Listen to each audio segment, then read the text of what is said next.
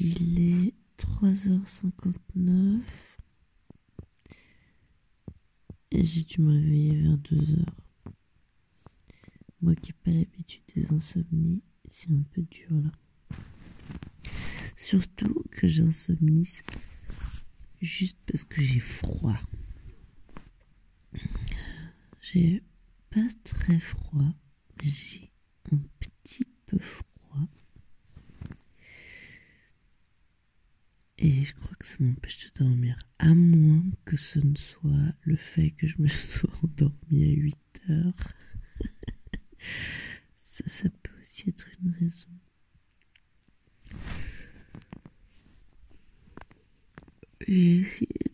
J'essaie de pas m'endormir, mais c'était pas possible. J'étais tellement fatiguée. Marcher, ça fatigue. C'est un dur travail. Et hum, je suis arrivée à Saint-Sauveur en rue. Saint-Sauveur. Il n'aura pas sauvé ma chaleur, en tout cas pour la nuit. Je devais monter au tracol et je sentais que j'allais rentrer à nouveau dans des chemins de forêt. C'était une petite rue qui allait traverser des forêts et monter, monter, monter. Et j'ai eu peur de, de ne pas trouver d'autre endroit où dormir. Et j'ai vu un petit écriteau, c'était marqué Camping, accueil Jacquard. Alors je me suis dit, tiens, en tant que jaquette, peut-être qu'on veut bien de moi.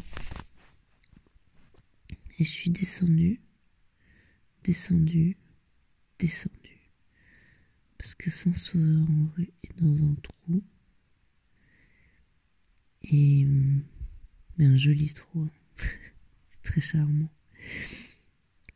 J'ai trouvé ce, ce camping municipal. Comme on est samedi et c'est la fin de saison, il n'y avait personne à la réception. Il fallait téléphoner et là il y avait quelqu'un qui s'occupait des réservations à distance. Alors je lui ai expliqué mon topo. Et elle me dit Ah, mais il n'y a pas de problème, vous pouvez vous mettre sur une place. Alors c'est les places de, de caravane, là, ou de voiture, ou je ne sais quoi. Et elle m'a dit que j'avais accès aussi euh, au salto. J'ai dit très bien, merci, au revoir.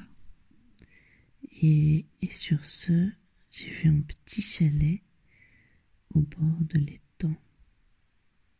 Très joli étang avec les derniers rayons de soleil qui tombaient dessus. Alors je me suis approchée. Sur la barrière, il était marqué réservé aux campeurs. Alors ça m'a pris deux secondes pour m'identifier à ça. Parce qu'évidemment, je me sens pas campeuse, mais je me suis dit, ah mais tiens, je campe, donc je suis une campeuse. J'ai passé la barrière et j'ai ouvert la porte de ce petit chalet qui était ouverte. Un chalet tout vide et tout, tout chaud, tout chaud du soleil de la journée. Avec un magnifique Je me suis dit, c'est là que je vais dormir. Alors voilà, j'ai profité des derniers rayons du soleil au bord de l'étang. Et ça s'est assez vite refroidi parce que malgré tout, on est déjà en altitude ici. Ça doit pas être très haut, mais je sais pas, 600, 700 mètres. Et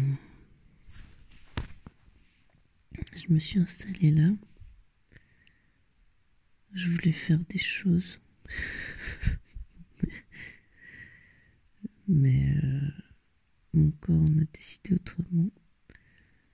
Je me suis étalée de tout mon long dans mon petit sac de couchage sur mon installation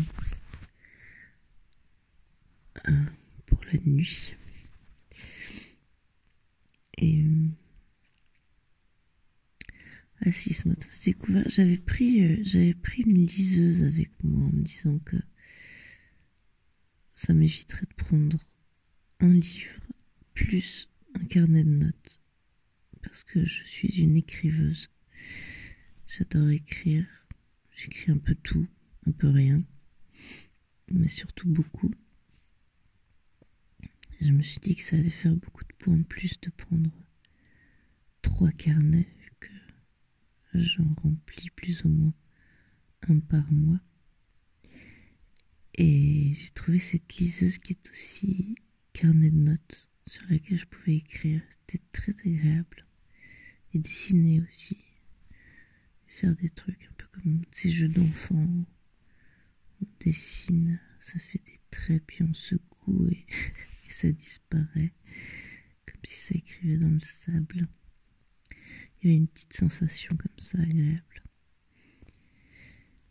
Et finalement, j'ai pas vraiment eu le temps de la sortir de mon sac parce que mon travail de marcheuse me prend tout mon temps. J'ai pas eu le temps d'écrire du tout. Ce qui est très étrange pour moi. Et euh,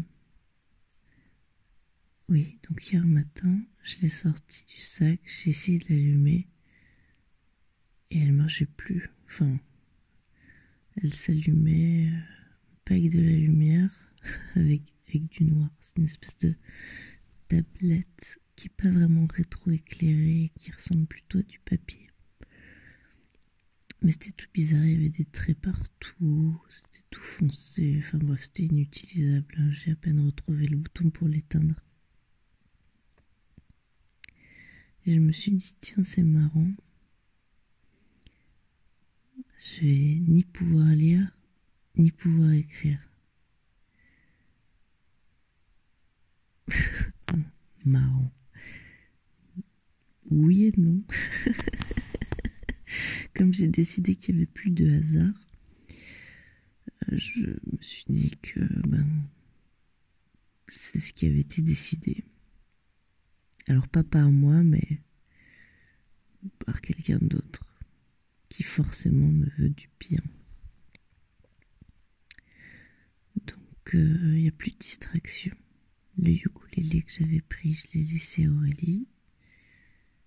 La liseuse, je sais pas encore ce que je veux en faire, mais elle sert plus à rien, à part apporter 300 grammes de plus. Et voilà. Euh, j'aimais bien cet objet. Et en même temps, ce n'était qu'un objet. Bon, c'était un objet qui contenait beaucoup de trésors. J'aurais pu avoir euh, plus ou moins toute la bibliothèque de l'humanité dedans. J'avais très peu de livres. J'avais le temps de télécharger. J'ai acheté un seul livre en fait. Un livre de François Couplan qui s'appelle La survie douce, dont j'ai dû lire les trois premières pages sur comment préparer son sac. Et je me suis dit que finalement c'était tellement personnel que j'allais me débrouiller toute seule.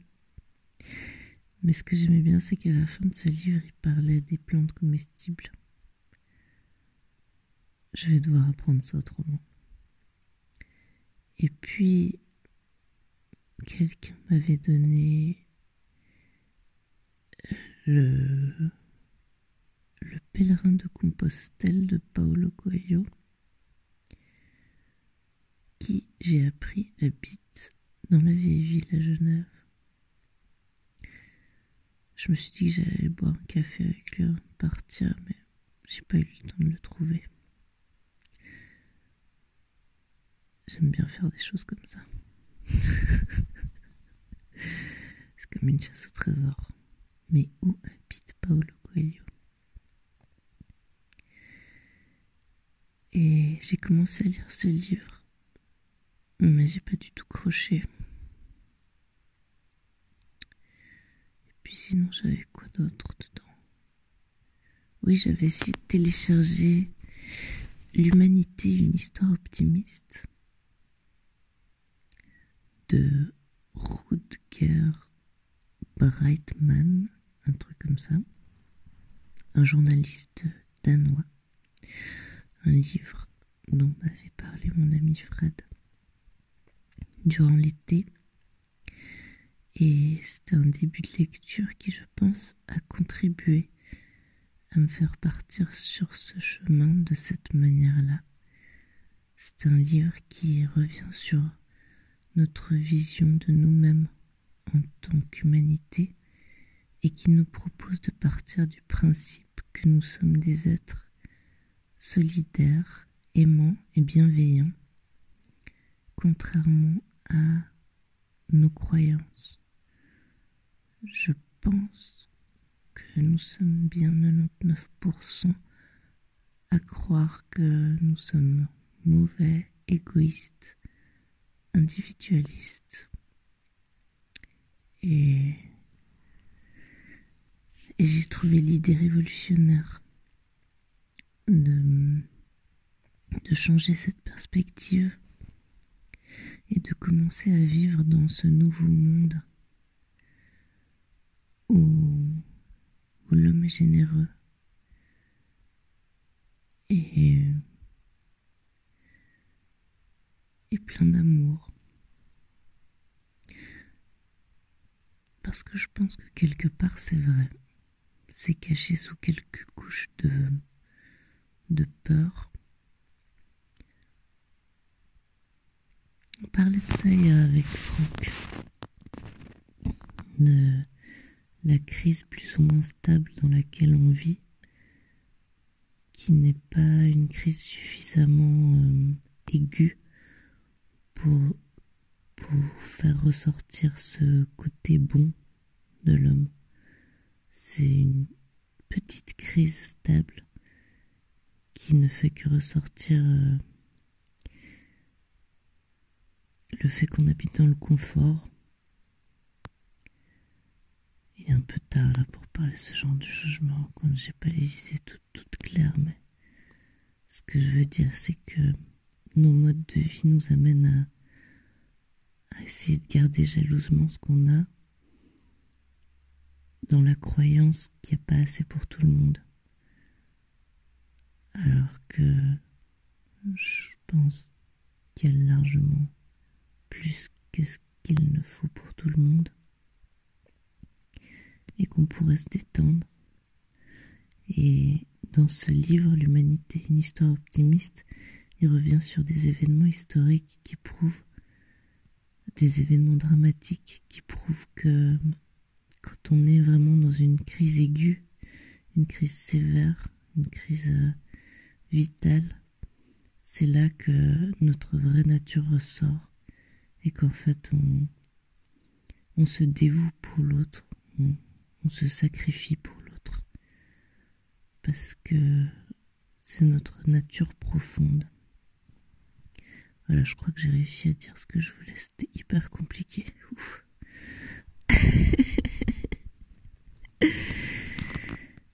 Euh, il est toujours 4 heures du matin, je pense. Est-ce que ça enregistre toujours ce machin? Parce que je parle les yeux fermés. Bon, je vais essayer de redormir encore un peu dans mon petit chalet au bord de l'étang.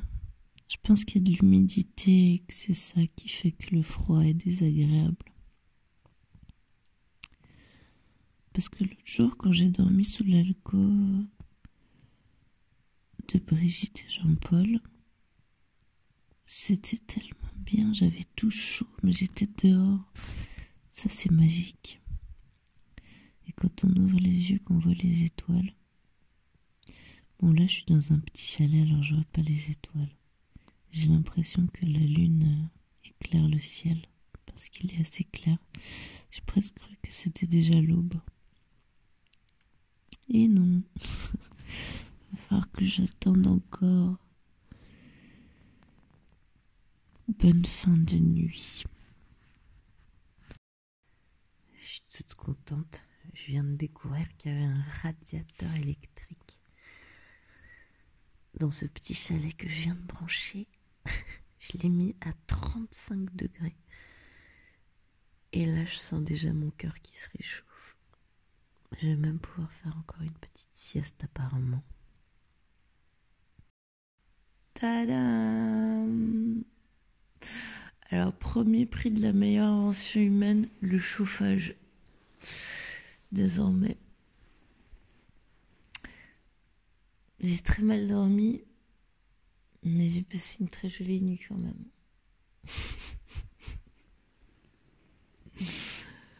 C'était épique. J'ai fait, euh, j'ai fait trois mini rêves. Dans le premier,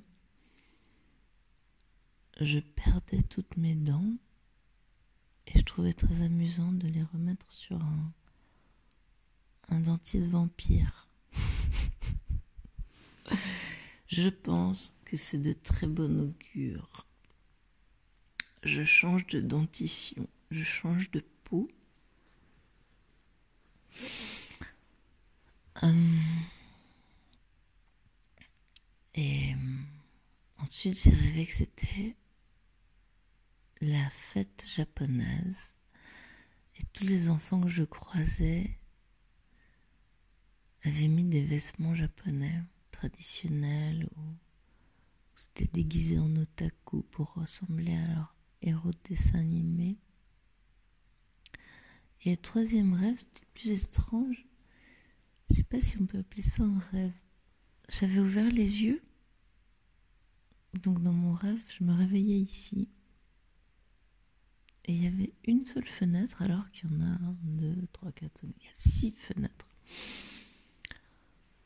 Il y avait une fenêtre et la lumière est passée à travers cette fenêtre. Et ça voulait dire qu'il fallait que je change quelque chose dans ma manière de travailler. Grand message divin. Ouais, ça, voulait dire transformation. C'est marrant.